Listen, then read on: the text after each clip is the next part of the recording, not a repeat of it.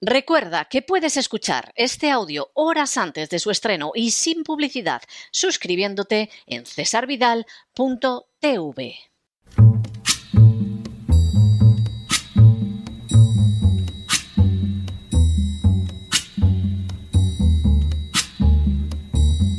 La voz con César Vidal, desde el exilio. When the night has come and the land is dark and the moon is the only light we'll see. No, I won't be afraid. Oh, I won't be afraid just as long as you stand, stand by me. Muy buenos días, muy buenas tardes, muy buenas noches y muy bienvenidos a esta nueva singladura de la voz. Soy César Vidal, hoy es el viernes 15 de julio de 2022 y me dirijo a los hispanoparlantes de ambos hemisferios, a los situados a uno y otro lado del Atlántico y del Pacífico y como siempre lo hago desde el exilio. Corría el año 29 después de Cristo, cuando un rabino judío se dirigió a sus discípulos mostrándoles cuál debía ser el objetivo de su existencia. Previamente les había prodigado enseñanzas relativas a temas como la oración o el ayuno, pero ahora el rabino centró su mensaje en la ansiedad, una emoción profundamente negativa que con frecuencia se apodera de los seres humanos. Comenzó señalando a sus discípulos que reaccionar con ansiedad resulta totalmente normal en personas cuya vida gira fundamentalmente en torno a cuestiones materiales. Sin embargo, afirmó de forma clara y contundente el hecho de que existía una alternativa a la ansiedad. Para aquellos que se volvían a Dios y lo aceptaban como Padre, se extendía un camino que resultaba totalmente distinto. Así, existía la posibilidad de esperar ser cuidados paternalmente por Dios y de orientar su vida en torno a un nuevo principio que formuló de la siguiente manera. Bakshu barishona et malhut Elohim, betchit kato benosaf lahem kolel le lo que podría traducirse como buscad en primer lugar el reino de Dios y su justicia, y todo lo demás os será añadido. Para el rabino resultaba lógico, ineludible, incluso natural, que padecieran ansiedad aquellos que fuera cual fuera la confesión religiosa a la que pertenecieran, tuvieran un corazón que esencialmente era pagano. No podía ser de otra manera si centraban su vida en lo material y contemplaban el mundo que los rodeaba bajo esa misma clave de sentido material. Pero aquellos que tienen a Dios por Padre deben orientar su existencia en buscar primero el reino de Dios y su justicia, en la seguridad de que el resto de las cosas, situaciones y circunstancias serán añadidas. Frente a las oleadas totalmente asfixiantes de angustia que cada vez son mayores, frente al maremoto de terror desencadenado día a día en cada parte del mundo, frente a una ansiedad comprensible ante la crasa incompetencia y la rampante irresponsabilidad de los gobiernos, frente al miedo alentado durante años a un contagio o a una catástrofe letal, esas palabras resultan hoy en día más necesarias que nunca. No os dejéis dominar por la ansiedad. No permitáis que el miedo os paralice. No consintáis que la angustia os atenace. En lugar de eso, volveos a Dios como a un Padre y buscad primero el reino de Dios y su justicia, y todo lo demás os será añadido. Por cierto, el rabino que pronunció estas palabras se llamaba Jesús de Nazaret. Este es el último programa de la octava temporada del programa La Voz. Sin ánimo de ser exhaustivos, los hechos son los siguientes. Primero, hoy La Voz concluye su octava temporada. A lo largo de poco menos de 200 programas, La Voz ha seguido constituyendo una experiencia de libertad incomparable en la radio que contrasta de manera acentuada con la autocensura, las limitaciones externas a la libertad de expresión y la venta a poderes públicos y privados que acontecen a uno y otro lado del Atlántico y del Pacífico. Segundo, de manera bien significativa, la octava temporada de La Voz ha discurrido en paralelo al agudizamiento de una crisis nacional en España. Entre sus características se encuentran la absoluta carencia de principios del gobierno socialcomunista presidido por Pedro Sánchez, que no ha dudado en seguir expoliando a las clases medias para sostener las prebendas de las castas privilegiadas y arrojar migajas a los pesebres subvencionados. La ininterrumpida manipulación de las cuentas nacionales ya denunciada hace tiempo por Roberto Centeno, el mantenimiento de una izquierda antisistema que sigue gobernando, entre otros lugares, la alcaldía de Barcelona, la política de rapacidad, expolio e inutilidad del gobierno nacionalista de Cataluña, el descubrimiento de que, como hemos anunciado desde hace años, la deuda pública española supera holgadamente el 140% del Producto Interior Bruto, amenazando con una inevitable suspensión de pagos la aparición casi diaria de nuevos casos de corrupción en la administración del Estado y el hecho de que además muchos de esos casos se encuentran relacionados con la agencia tributaria. El fortalecimiento de la alianza del gobierno con los nacionalistas y terroristas vascos y con los golpistas catalanes, los avances en busca de amordazar a la sociedad llevados a cabo por el nuevo empuje de la agenda globalista, el servilismo más lacayuno delante de esta agenda y de los dictados de la OTAN, a pesar de la manera en que perjudican los intereses de España. La invasión del territorio nacional por una inmigración ilegal que el nuevo gobierno es el primero en alentar. El avance absolutamente delirante propio de un manicomio de la ideología de género. Y como pavoroso colofón, la realidad de una crisis económica y social que el gobierno, pero también la oposición, se demuestra incapaz de enfrentar con éxito.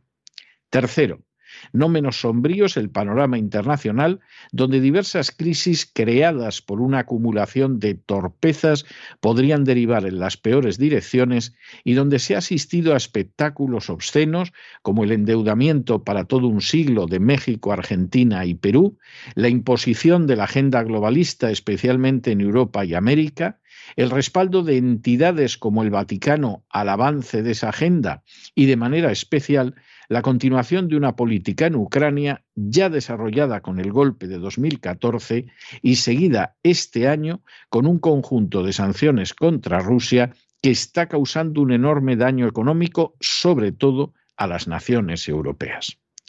Cuarto, durante esta octava temporada, La Voz ha deseado encarnar una información y una opinión distintas de aquellas que a diario arrojan tierra sobre la verdad y ha seguido siendo la voz de los que no tienen voz, informando de la realidad de la situación económica, política y social de España y del resto del mundo, sin asumir ni mucho menos difundir consignas oficiales cargadas de optimismo y propaganda para así lograr publicidad institucional y también sin silenciar la realidad para poder convertirse así en anunciante de bancos, cajas, empresas energéticas y otras compañías privadas. Quinto, la voz no ha escondido información sobre escándalo alguno, ni ha evitado las críticas a político alguno porque de él recibiera la concesión de una radio de una televisión, ni tampoco ha cargado contra persona alguna esperando recibir premios de sus enemigos. Sus juicios han sido siempre documentados, sólidos y veraces. Sexto, la voz ha rehuido de manera firme el convertirse en correa de transmisión de cualquier instancia política fuera la que fuera, y ha mostrado con claridad la realidad de la actuación de poderes fácticos como son las compañías energéticas, la gran industria farmacéutica, la banca o la Iglesia católica, a pesar de que pudiera resultar comprometida en áreas como la económica o la penal.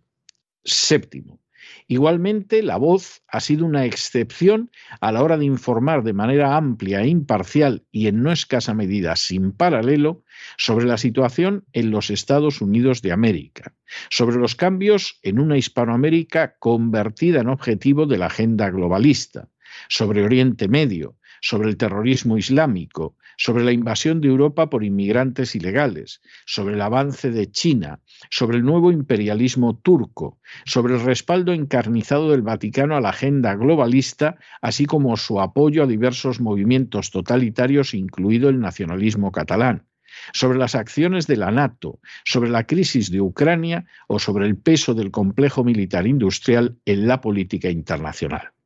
En todos y cada uno de los casos, la voz ha proporcionado información y análisis que poco o nulo espacio recibe en los medios convencionales. Octavo.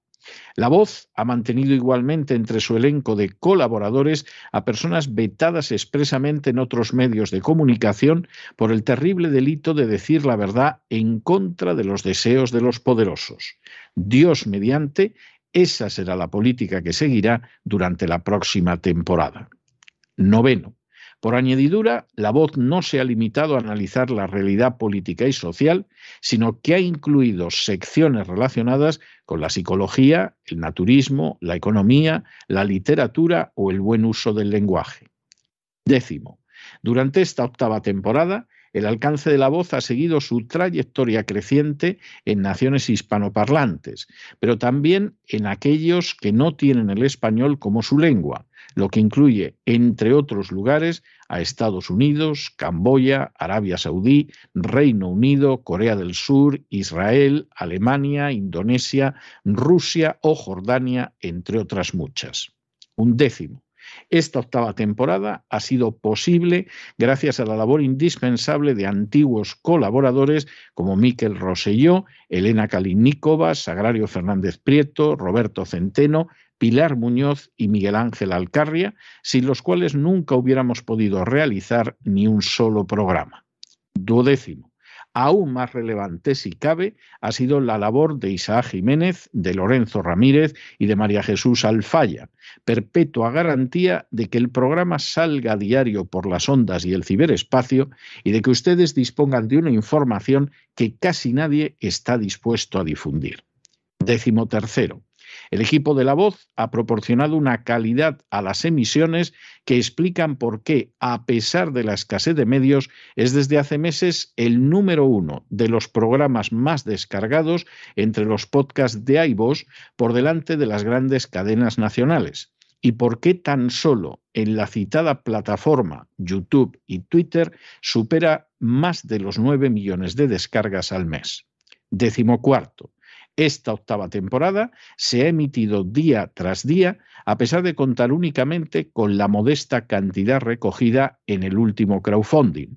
Y decimoquinto, Dios mediante, esta octava temporada será seguida por una novena temporada al haberse alcanzado de manera más que holgada el objetivo del crowdfunding. Durante esta temporada, la voz ha dejado de manifiesto una y otra vez que nada es equivalente ni supera en la labor de los medios de comunicación a informar y analizar con libertad y sin estar sometido a las presiones o los intereses de poderes institucionales y fácticos. La voz ha relatado lo que debía relatar y cómo debía relatarlo, gustara a quien gustara e irritara a quien irritara. Así lo hemos hecho nuestra convicción de que resulta absolutamente necesario que alguien cuente la verdad sin el temor a perder la publicidad de cajas, caixas o almacenes y sin la preocupación de criticar a unos, pero suavizar el enfrentamiento con otros, por eso de que se ansía algo que recibe el nombre de publicidad institucional. La voz ha vuelto a dejar de manifiesto que aunque muchos se vendan o alquilen en los medios de comunicación a cualquiera de las castas privilegiadas que se aprovechan de la situación, su misión ha sido, es y seguirá siendo la de dar una información veraz y libre, porque semejante cometido no solo ni puede ni debe venderse, sino que por añadidura no tiene precio. Y además cuenta con la recompensa de todos ustedes, cuyo número no ha dejado de aumentar desde el primer día de emisión hasta alcanzar centenares de miles. Y por encima de todo, la voz ha querido ser la voz de los que no tienen voz y unirlos a ustedes en un abrazo diario que les muestre que no están solos, que los comprendemos, que asumimos sus inquietudes y anhelos y que deseamos servir de vínculo de comunicación y unión para que sepan que cuentan con alguien. Estamos a su lado. No están ustedes solos y no lo están porque ustedes nos importan y nos importan mucho. Es nuestro deseo también continuar esta trayectoria en la próxima novena temporada para seguir arrojando luz sobre la actualidad, realismo en los análisis y esperanza para el día a día a pesar de todo el panorama actual. En medio de este mundo rezumante de ansiedad y angustia, queremos seguir siendo ejemplo de que hay que buscar primero el reino de Dios y su justicia en la convicción de que todo lo necesario nos será dado por añadidura. En este último editorial de la temporada, deseamos realizar un llamamiento dirigido a todos ustedes, nuestros oyentes, a los que llevamos en lo más profundo del corazón. Durante estas semanas de verano, que estaremos separados, estén seguros de que seguiremos pensando en ustedes, de que no dejarán de hallarse en el centro de nuestro corazón y de que los seguiremos abrazando. Aprovechen este tiempo para disfrutar de lo que verdaderamente tiene relevancia en esta vida. Vuelvan a visitar a sus padres, charlen con sus hijos, hagan sentir a la persona amada que la quieren, busquen entretenimientos sanos como un buen libro o una película clásica, apuren cada minuto agradable y por el que no tengan que pagar, como puede ser observar la naturaleza o simplemente dar un paseo. Sean felices con aquello que verdaderamente hace feliz al ser humano y no con los sucedáneos que desean vendernos a todas horas. Recuérdennos un poco como nosotros lo haremos con ustedes y sobre todo, vuélvanse a Dios como a un Padre. Y ahora, permítanme que como director de este programa les dé las gracias una vez más a todos ustedes por su entusiasmo, benevolencia y fidelidad al seguirnos cada día durante estas emisiones al equipo de este programa por su extraordinaria profesionalidad, por su competencia mostrada diario, por su invencible espíritu de lucha y por su buen hacer difícilmente superable. Y a Dios, que nos ha ayudado en todo momento, manteniendo en estado óptimo nuestro ánimo, nuestro deseo de trabajar y nuestra libertad. Dios mediante regresaremos el próximo mes de septiembre. Muchas, Muchas, muchas gracias a todos ustedes. Y recuérdenlo, no se dejen llevar por el desánimo o la frustración. Y es que a pesar de que los poderosos muchas veces parecen gigantes, es solo porque se les contempla de rodillas y ya va siendo hora de ponerse en pie. Mientras tanto, en el tiempo que han necesitado ustedes para escuchar este editorial, la deuda pública española ha aumentado en cerca de 7 millones de euros y en la voz podemos decir con total orgullo y satisfacción que nosotros no nos hemos llevado ni un céntimo. Muy buenos días, muy buenas tardes, muy buenas noches. Les ha hablado César Vidal desde el exilio. Hasta septiembre. Que Dios los bendiga.